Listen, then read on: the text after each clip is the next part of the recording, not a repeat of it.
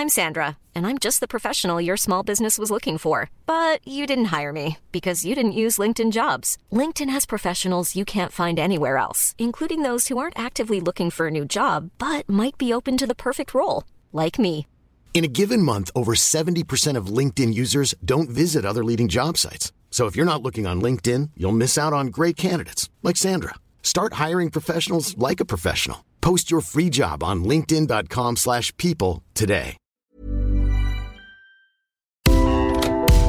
Le sponsor de cet épisode des couilles sur la table, c'est Ada Tech School, une formation pour devenir développeuse et développeur à la pédagogie alternative qui casse les codes et incite les femmes à coder. Et c'est important car les femmes sont encore largement sous-représentées dans le monde de la tech. Ada Tech School offre une formation unique de 21 mois, dont 12 en alternance, sans prérequis techniques ni académiques. Alors si vous souhaitez vous reconvertir dans un secteur très porteur, Ada Tech School vous attend. L'école est implantée à Paris, Lyon et Nantes. Il y a trois rentrées par an et la prochaine est le 27 mai. On nous dit qu'il reste quelques places. Ça vous intéresse? Vous pouvez postuler dès maintenant ou vous renseigner sur le site adatechschool.fr. Ada, A-D-A, Tech et School. Et en attendant, bon épisode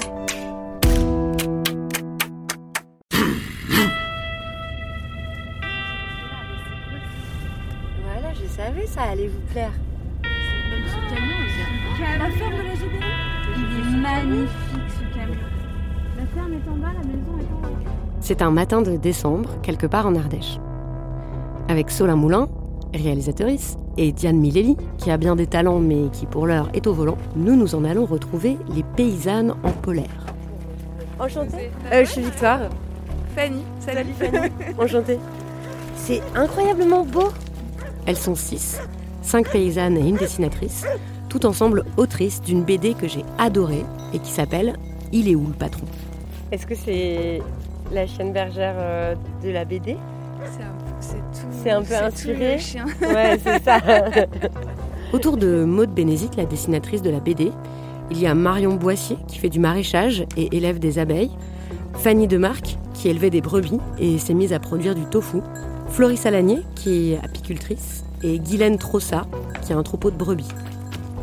Quant à celle qui nous accueille, Céline Berthier, elle élève des chèvres avec son associé et c'est chez elle qu'on se retrouve à la ferme de la Jaubernie.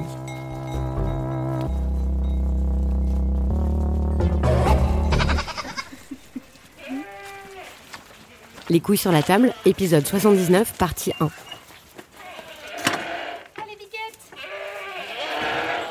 Est-ce que vous m'avez Il est où le patron? Souvent, c'est ce qu'elles entendent. Comme s'il était inconcevable que ces femmes puissent être responsables administrativement, économiquement et concrètement de tout le travail accompli dans leur ferme. Tout ensemble, elles ont construit cette œuvre drôle et percutante qui analyse, raconte et nous fait comprendre la façon dont le patriarcat s'infiltre aussi, bien sûr, dans le monde paysan.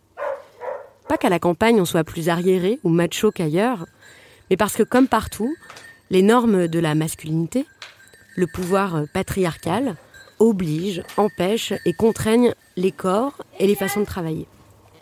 Est-ce que vous avez envie de sortir? Toutes se disent paysannes pour marquer la relation particulière qu'elles revendiquent avec la terre et avec les animaux, en opposition à une agriculture qu'elles jugent plus industrielle et productiviste. Même si bien sûr, paysanne, c'est pas le terme officiel. Le statut officiel, moi officiellement, je suis chef d'exploitation. Une copine, euh, on s'habitue au terme, on ne fait plus attention, mais c'est vrai qu'il y a une copine qui me disait Ah oui, chef d'exploitation, c'est vrai que ça fait rêver. ouais. Pour vous donner un ordre d'idée, chef d'exploitation, il y en a 400 000 en France, ça représente à peine 1,5% de la population active, et parmi elles, 20% sont des femmes. Pour commencer, j'ai demandé aux paysannes en polaire de raconter la façon dont elles avaient pour la première fois pris conscience du sexisme dans le monde paysan. Bah, moi, j'ai l'impression que ça a été dur, surtout en phase d'installation. Du coup, le moment où euh, on n'est pas trop sûr soi-même d'y arriver et que rien n'est fait pour nous aider, bah, c'est un peu les premières scènes qui sont dans la BD, justement avec cette paysanne qui veut s'installer, qui arrive à la chambre d'agriculture. On lui dit quoi, mais toute seule, mais c'est impossible. Vous voulez pas trouver un compagnon plutôt, peut-être Oui. pour vous aider? Ouais. Et qu'il y a aussi cette image très très présente, effectivement, du couple de paysans. Et que d'essayer d'imaginer d'autres formes, que ce soit en collectif ou euh, avec des associés, encore pire avec des associés avec deux femmes.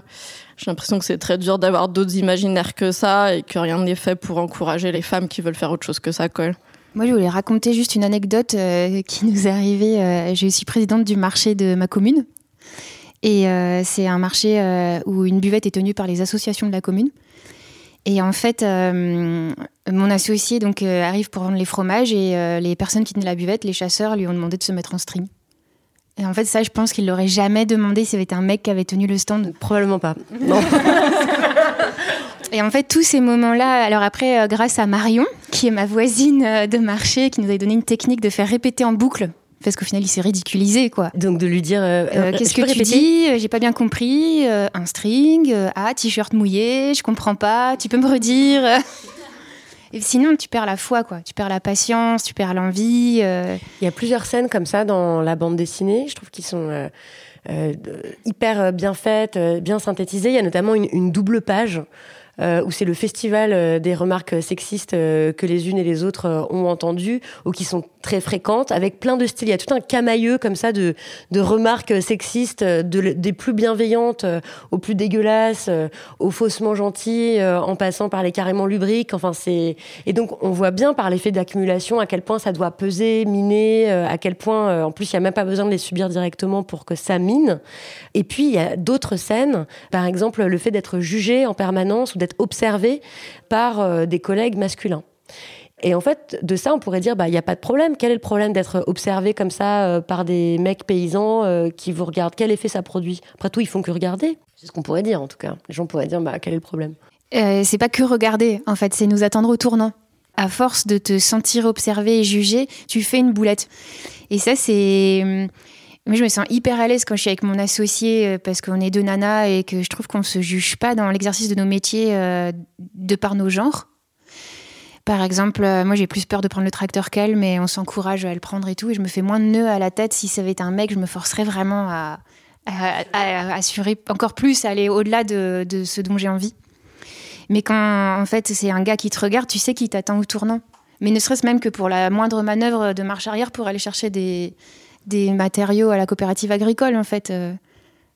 J'avais une, anecdote. Euh, cet été, euh, j'ai changé d'alpage avec mes brebis et du coup, je travaille pour un autre éleveur. On mélange nos troupeaux et je garde les deux troupeaux mélangés. Et avant de monter en alpage, j'étais hyper stressée. J'avais pas du tout confiance en moi, alors que ça fait dix ans que je fais ça. Je me disais, mais objectivement, j'ai pas de raison de pas avoir confiance en moi. Pourquoi, pourquoi, quoi? Et j'arrive sur la montagne, je sors de ma voiture, j'ouvre la porte et y a un papy qui passe, il fait ah ben c'est ta nouvelle bergère, mais ben, elle va y arriver. je me dis ah bah oui, bah c'est peut-être pour ça que j'ai. Il y a plusieurs scènes comme ça euh, dans la bande dessinée et parfois c'est pas même juste sur euh, le métier mais c'est en fait sur tout ce qui peut concerner des compétences euh, techniques, physiques, de, tout, y compris je pense à l'une des, personnages qui vit avec Nicolas et qui se demande juste comment utiliser la tronçonneuse. Et puis en fait, euh, Nicolas, il il est sympa hein, comme euh, coloc et tout, à part qu'il fait pas la vaisselle apparemment, mais il veut lui montrer comment bien utiliser la tronçonneuse et elle veut juste qu'il lui montre en fait, c'est tout. Et puis finalement, il finit par tout faire et lui demander de balayer les copeaux quoi.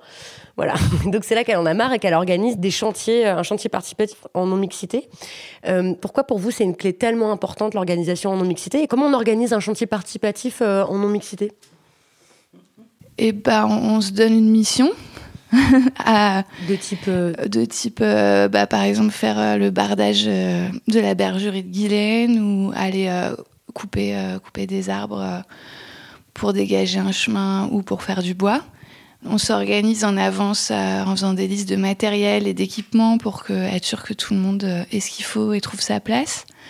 Et après, généralement, bah, on, on prend un peu le temps de s'expliquer qui sait faire, qui sait pas faire, euh, qui a envie de quoi, qui a envie d'essayer toute seule, qui peut être la personne référente euh, si quelqu'un euh, galère. Et comme ça, ça permet à chacune, selon son envie et son rythme, de trouver sa place. Enfin, c'est pas des cours en fait. On sort, on sort de la verticalité où il y a une spécialiste qui apprend. Enfin, à chaque fois, on a trop la banane quand on fait ça. En tout cas, ça a l'air de marcher au moins pour ça. Et bah, j'ai l'impression oui, que c'est aussi l'occasion de se libérer de ce fameux regard euh, masculin, qu'on n'ait plus essayé de chercher cette reconnaissance permanente. J'ai l'impression que, oui, que, ça, devient un piège. Où, l'impression qu'on a quand même toujours tendance à faire Hé, regarde, regarde papa, c'est bien ce que j'ai fait. Et qu'il suffit qu'il y ait une personne euh, identifiée comme un mec dans un groupe et que ça crée hyper vite ça, euh, ou d'avoir l'impression qu'il est plus compétent que nous, quelle que soit sa compétence réelle. J'ai l'impression que ça nous permet de nous libérer de ça et de voir aussi d'autres copines dans des situations valorisantes aussi. Enfin, du coup, de voir euh, la force qu'on a tout ensemble euh, sans mec, de se dire ah bah tiens, on arrivait à faire ça, on était que des meufs et ça l'a très bien fait. On a, pris des visseuses, des marteaux, des machins, et oui, bah, ça a marché en fait. En fait, euh, j'ai l'impression que souvent on sait faire plein de choses, mais juste on nous a pas laissé le temps de se planter comme, comme souvent. En fait, il y a plein de trucs les, les, gars, en tant que petits garçons, ils ont appris, ils se sont trompés, en fait. Ils ont eu le droit à l'erreur. Quand t'es ado, c'est normal de te tromper. Et nous, on arrive à des âges où, en fait, on n'a plus le droit de se tromper. Du coup, on n'a pas le temps de se tromper. Donc, on a hyper la pression. Et du coup, d'avoir des espaces comme ça où, en fait, juste, bah, tu vas pouvoir essayer. Et en fait, c'est normal, le temps d'apprentissage, que tu n'y arrives pas direct. Moi, je repense enfin, par rapport aux outils, un week-end de ferme en ferme. Donc, c'est des week-ends où on accueille beaucoup de public à la ferme. Et du coup, j'étais en train de faire la traite devant 30 ou 35 personnes, donc dans, dans ma salle de traite que je connais bien. Et le cornadi, qui est euh, là où les brebis mettent la tête pour euh, se bloquer pour la traite, à un moment, il se coince. C'est un cornadi que j'ai, monté moi, en fait, sur le quai de traite. Et il se coince, et comme il y a 30 personnes et que c'est ferme en ferme, c'est un peu impressionnant. J'ai 2-3 secondes de battement avant de me dire bon, ben, je vais monter sur le quai de traite pour décoincer le cornadi. Et là, le temps que je fasse ce cheminement dans ma tête, il y a un gars qui surgit et qui monte sur le quai de traite et qui essaye de débloquer le cornadi. Et moi, en plus, je me vois dans ma tête me dire Ah, bah sûrement, il saura le faire mieux que moi. Et en fait, il, met quand même beaucoup de temps, il n'arrive pas à le démonter. Et du coup, au bout d'un moment, je fais Mais en fait, vous savez comment ça marche? Il me fait Ah non, non, mais quand j'ai vu ça, je me suis dit que j'allais le débloquer. Et là, en fait, j'ai réalisé que ce gars qui avait jamais vu un cornadi, qui savait pas comment ça marche, il s'est intuitivement senti plus légitime que moi-même qui est la personne qui l'ai qui monté. Et ça m'a un petit peu déprimée quand même.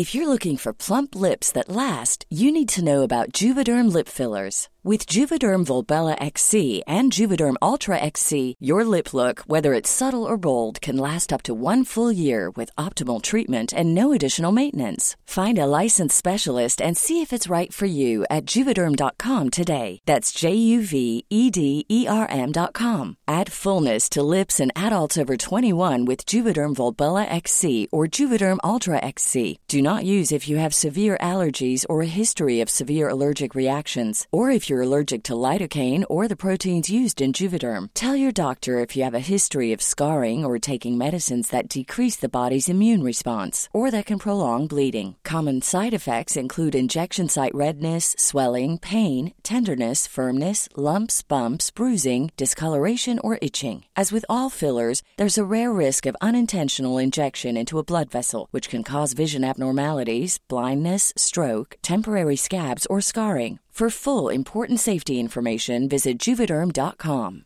I'm Sandra, and I'm just the professional your small business was looking for. But you didn't hire me because you didn't use LinkedIn jobs. LinkedIn has professionals you can't find anywhere else, including those who aren't actively looking for a new job but might be open to the perfect role, like me.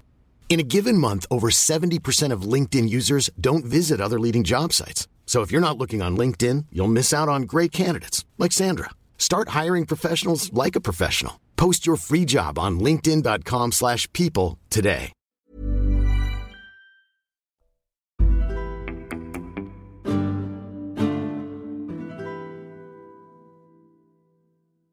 Selon vous, qu'est-ce qui vous paraît euh, euh, marquant ou assez évident grâce à maintenant vos lunettes et vos, votre prisme féministe euh, sur la masculinité des paysans? La façon dont euh, dont euh, on, s'attend à ce qu'ils soient euh, comme ci ou comme ça, qu'ils aient tel ou tel attribut. Je pense notamment à, la façon de travailler, à, la relation aux autres ou à d'autres choses qui vous paraîtraient pertinentes. Il y a quand même une forme d'éloge de la virilité dans la force physique. dans nos métiers, de celui qui bourrine le plus, celui qui soulève le plus, qui demande pas d'aide. Et ce qui fait qu'avant les sacs de ciment, ils pesaient encore 35 kilos. Enfin, c'est plus de la moitié de nos poids, c'est insoulevable. Et hum, du coup, c'est pas évident de s'inscrire là-dedans euh, parce qu'on nous attend aussi là-dedans. En fait, On- il y a une éloge en fait, ouais, de, ça, de- des, des corps physiques, mais qui s'abîment hyper vite. Et en plus, qui n'ont pas honte d'être hyper vite abîmés. Alors que euh, on peut pas abîmer nos corps comme ça au travail et s'user prématurément. En fait, euh, moi, j'ai pas envie de, finir euh, plié en deux avec une hernie discale et une descente d'organes. Parce que 70% des paysannes euh, se font opérer d'une descente d'organes. Parce qu'en fait, on bourrine trop euh, sur notre périnée et du coup, il faut euh, comme réapprendre à savoir se placer, savoir euh, soulever et aussi demander de l'aide et savoir ses limites. Juste pour les descentes d'organes, peut-être que vous pourrez expliquer C'est un muscle qui retient les, les viscères. Et en fait, Le muscle du périnée. le muscle du périnée. Ouais. Et quand on le sollicite trop ou qu'on force trop dessus, il s'abîme, il s'abîme et il finit par trop se détendre. Et du coup, les viscères redescendent par le vagin. Et les mecs, enfin les mecs euh, ont aussi un périnée. Et s'ils bourrinent trop dessus, il peut avoir des soucis de prostate. Sachez-le.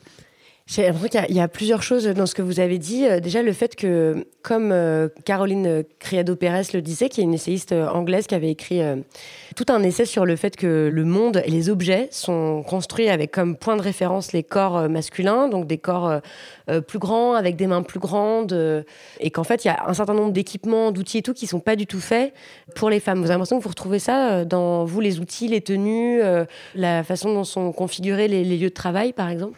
Il y a des groupes femmes qui se retrouvent, de femmes paysannes, pour euh, mettre au point des outils qui sont plus ergonomiques, comme euh, recustomiser un caddie de golf pour en faire euh, quelque chose qui permet de porter les piquets justement pour faire les clôtures, modifier aussi les prises d'attelage pour les tracteurs pour pas bourriner.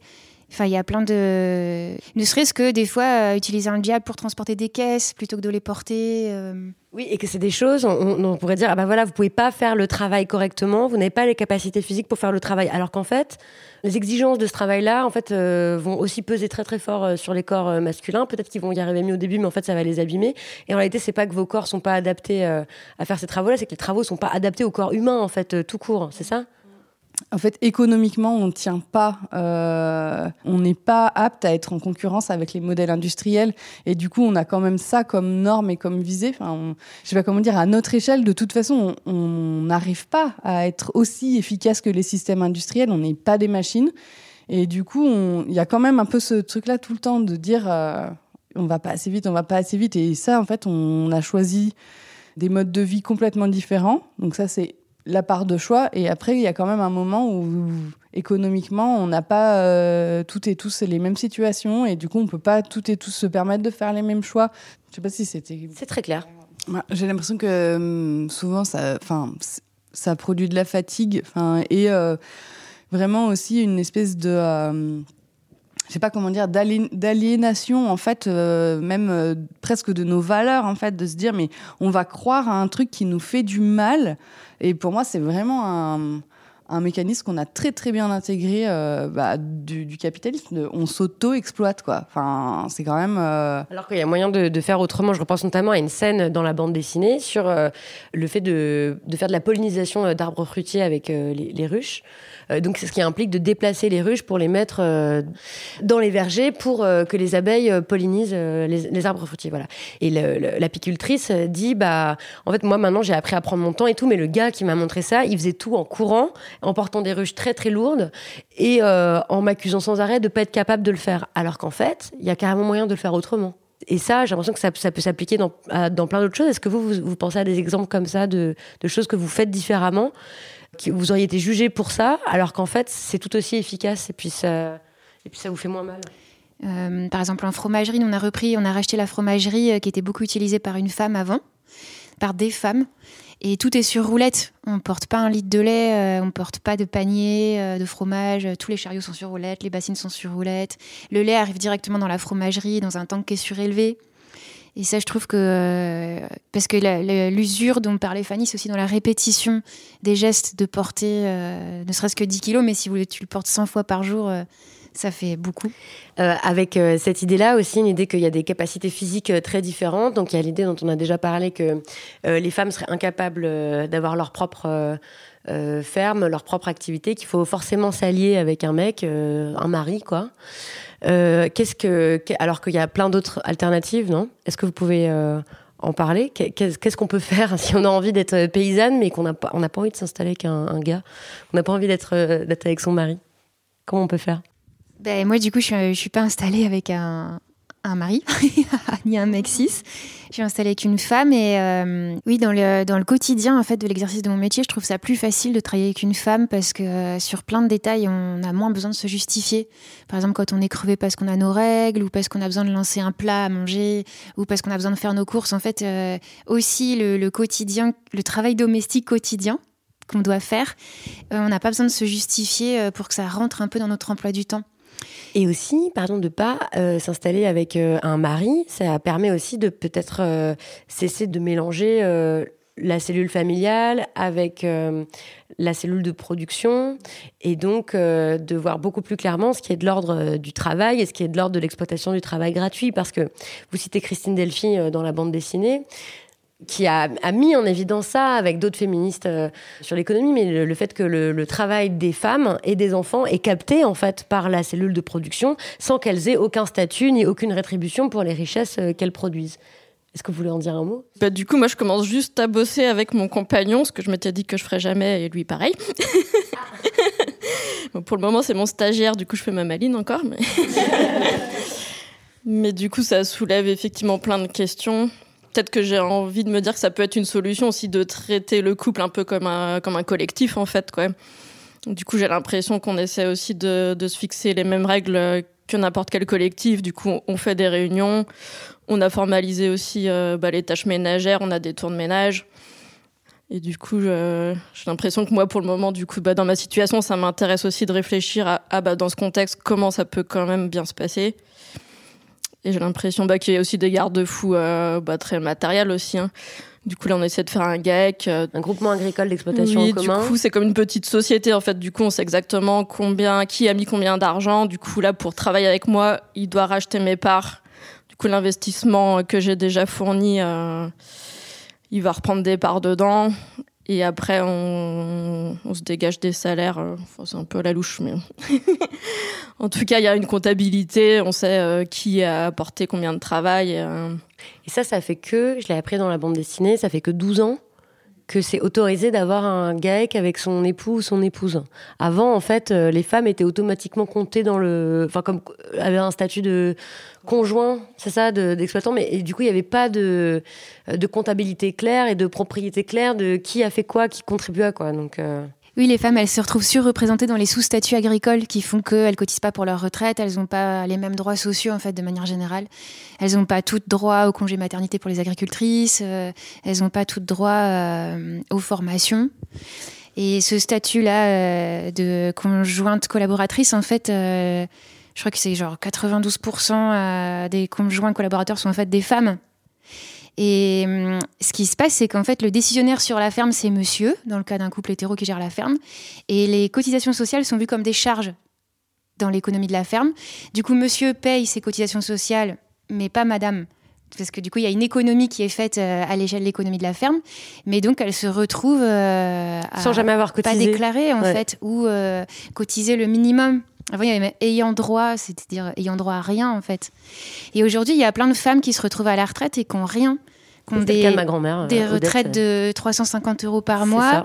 Et la ferme ne leur appartient pas alors qu'elles ont travaillé toute leur vie euh, et pour la ferme et pour le travail domestique du ménage. Et en fait, si elles aiment plus euh, la personne, enfin leur conjoint, elles peuvent même pas partir, quoi. Je trouve ça hyper triste. Euh.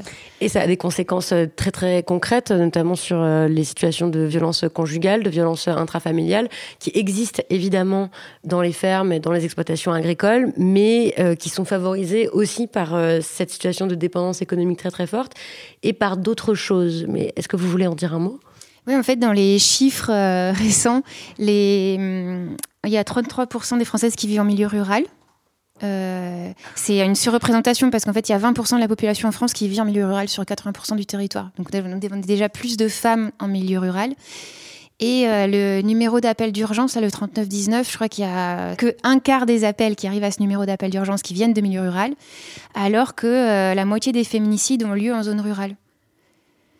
Et en fait, c'est des chiffres un peu glaçants, mais qui montrent qu'il y a vraiment une spécificité des violences euh, sexistes et sexuelles qui sont vécues dans ces zones-là, parce qu'il y a un manque d'anonymat euh, clair.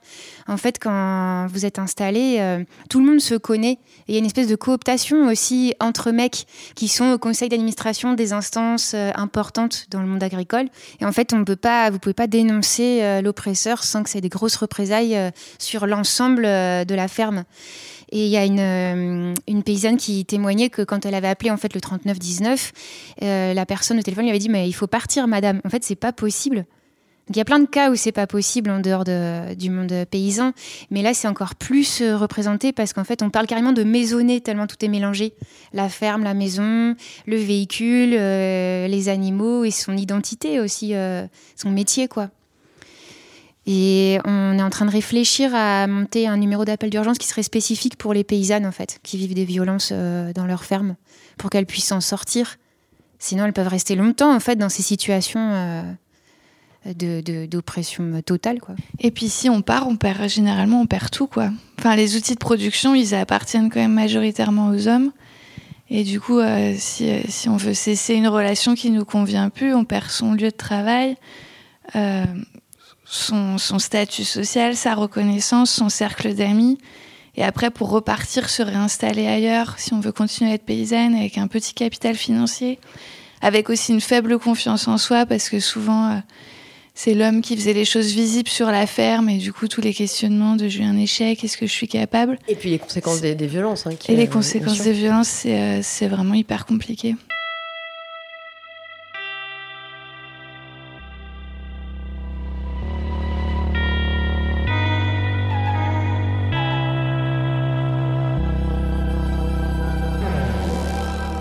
C'est la fin de la première partie de cette discussion.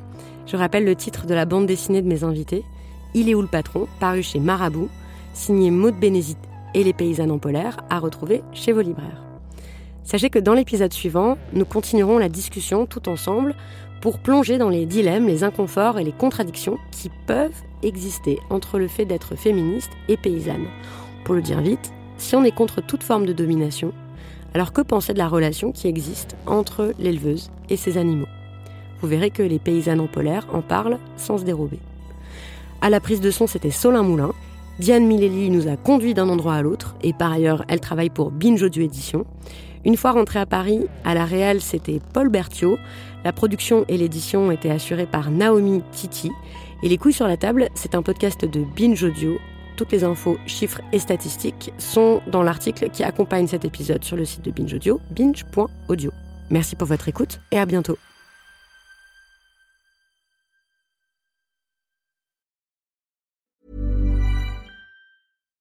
Here's a cool fact. A crocodile can't stick out its tongue. Another cool fact, you can get short-term health insurance for a month or just under a year in some states. United Healthcare short term insurance plans are designed for people who are between jobs, coming off their parents' plan, or turning a side hustle into a full time gig. Underwritten by Golden Rule Insurance Company, they offer flexible, budget friendly coverage with access to a nationwide network of doctors and hospitals. Get more cool facts about United Healthcare short term plans at uh1.com.